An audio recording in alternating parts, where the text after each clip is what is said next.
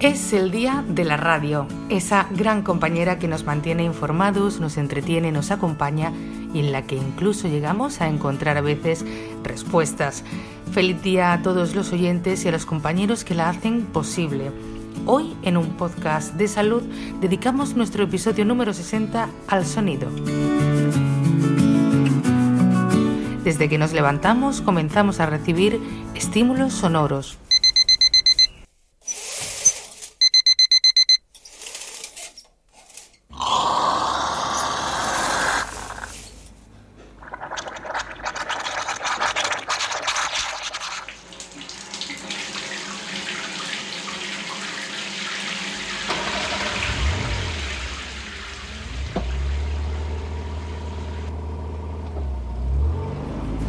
Todos estos sonidos están presentes cada mañana durante la primera hora de nuestro día, pero ¿influyen en nuestra salud?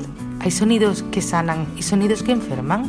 ¿Qué protagonismo tienen los sonidos en las diferentes etapas de nuestra vida? Bienvenidos.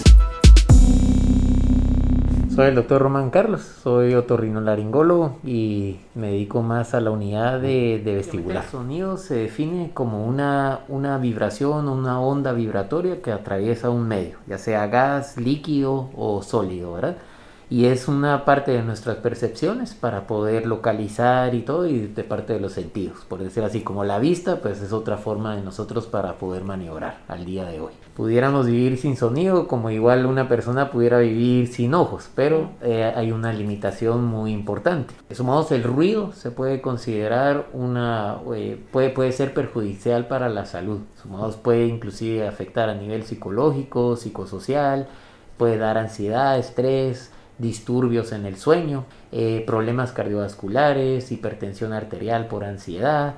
Entonces sí, sí pueden, sí pueden haber malos. Y, bueno, sí, porque hay sumados sonidos que calman. Eh, sumado gente que tiene a veces por un daño eh, auditivo, puede tener acúfenos o tinnitus. Acúfenos, eso se define como un ruido que percibe el paciente, pero los demás alrededor no. Entonces inclusive hay terapias de sonido que ayudan a enmascarar ese tipo de, acúfeno. Los sonidos pueden ser placenteros o pueden ser eh, eh, ruido, como dicen, y ser negativos. Pero son importantes porque supongamos eh, alguien que esté en la calle le ayuda a detectar que viene un bus, un tractor o algo así, entonces también para ayudarnos a detectar peligros o cosas así cuando nos llaman, voltear y detectar dónde está el sonido. Si cerramos los ojos, podemos imaginar dónde se sitúan las acciones que están pasando a nuestro alrededor. Es el sonido binaural. Este extracto de Virtual Barber Shop se ha hecho famoso para explicar este tipo de sonido. Póngase los cascos y cierre los ojos. Ah, thank you, Manuel. Let me finish washing my hands here. Just uh, bear with me for a few more seconds. Ah, there we go. Ah, yes. As I was saying, all we are doing is using your head as the listening point. And we have two microphones, one on either side of the head, in the same position as where your left and your right ears are. Your brain is doing all of the work, telling you where the sounds are coming from. Okay, I'll go get the scissors. Oh, yes, nice and sharp. Now, as I begin the clipping, and I bring the clippers closer to your ear, very close to the right ear. Follow me as I move around the back of the head to the left ear, and up and over the top of the head. Ok.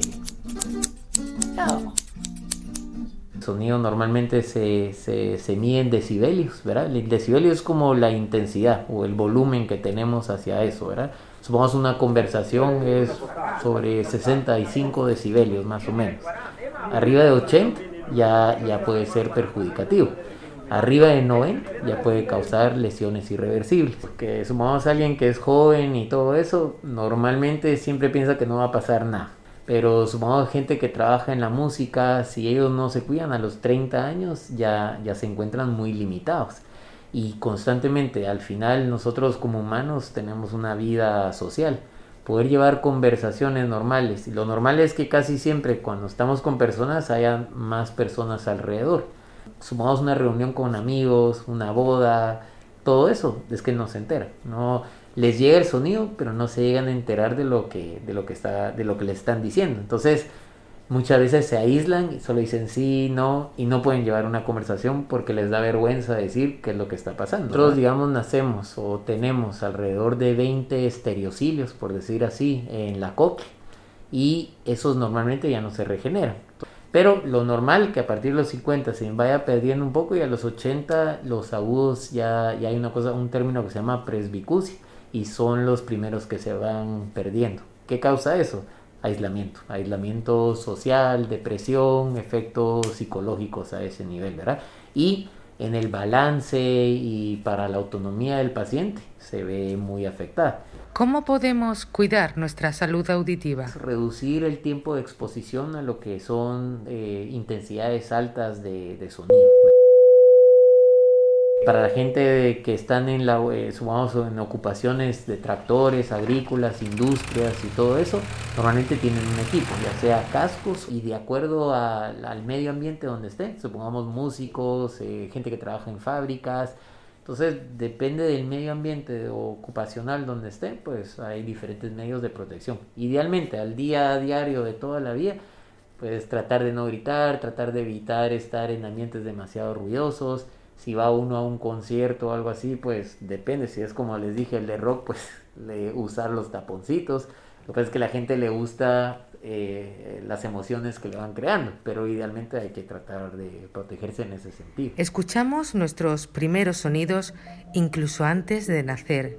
La doctora María José Párraga es la responsable de la unidad de neonatología del Hospital Reina Sofía. Pues realmente sí que se sabe que desde épocas muy tempranas de la vida fetal, de la vida intrauterina, el feto es capaz de, recibir sonidos. ¿eh? Son sonidos pues, muy amortiguados pues, por el líquido amniótico, por la pared abdominal de su madre. Son normalmente sonidos procedentes del organismo de su madre, los latidos de su corazón, incluso también sonidos procedentes del exterior que mm, como digo, pues llegarían muy, muy amortiguados. Son, yo le digo, épocas muy tempranas. ¿eh? Hablamos de, eh, de, semanas muy precoces. ¿eh? En torno a la semana, incluso antes de la semana 20, se habla y se describe de que se, puede, de que se pueden percibir sonidos. El nacimiento de un bebé, y más de un bebé prematuro, supone un cambio brusco a un medio más hostil. Y de repente el nacimiento condiciona, una vez que nace y se, se procede a la ligadura del cordón, a, estar en un ambiente, entre comillas, hostil, hostil para él, que nada se parece al que acababa de, al que acaba de, dejar. ¿no? Nuestra meta en la unidad de cuidado intensivo neonatal es mm, hacerle ese ambiente lo más parecido, nunca será igual, ¿eh? como, como, es lógico, pero hacerlo lo más parecido al vientre materno. Y es por eso que cuidamos mucho eh, lo que llamamos el macro y el microambiente, todo ello dentro de la corriente de los cuidados centrados en el desarrollo. Los cuidados centrales de desarrollo mm, son unas intervenciones eh, que van dirigidas al recién nacido prematuro y a su familia. Y el objetivo es pues, mejorar el desarrollo neurosensorial y, emocional de, ese recién nacido y cuidar también a la familia. Como le digo, cuidamos el macroambiente. ¿Qué es el macroambiente? Pues luces, mm, ruidos, aquí entramos dentro de lo que me estaba preguntando pues ya le digo también microambiente en el sentido de posicionamiento del bebé, el manejo del dolor, todo eso. Entonces dentro de ese, de ese cuidado ¿eh? con el ruido, eh, estamos ya cada vez más concienciados de que tenemos que mantener un nivel de ruido bajo en las unidades ¿eh? y hablar lo menos posible cerca de la incubadora. Es difícil porque bueno, mm, son unidades con mucho ajetreo, a veces pues hay situaciones eh, estresantes que requieren actuaciones urgentes y que mm, pues, se, genera ruido. ¿no? Se instalaron hace unos años en la unidad de neonatología, en concreto en la UCI neonatal, unos sonómetros eh, que tienen una forma invisible de, de pabellón auricular y que maneja, pues, maneja tres colores. ¿no? El color verde nos dice que estamos en un nivel de ruido aceptable, un color ya naranja que nos dice que, que bajemos el, el tono y un color rojo que es inadmisible. Un nivel de decibelio aceptable mm, alrededor de 45, aunque podemos prolongarlo entre 45 55 y ya por encima de 60 sería, sería un poco mm, peligroso para el recién nacido. El objeto, ya les digo, es mantener esas situaciones lo más parecido a, la vida fetal, porque con ello hay evidencia de que estamos favoreciendo el desarrollo neurosensorial de ese recién nacido. Hasta aquí nuestro episodio de esta semana. Gracias por escuchar un podcast de salud, el espacio sonoro del Hospital Reina Sofía de Córdoba.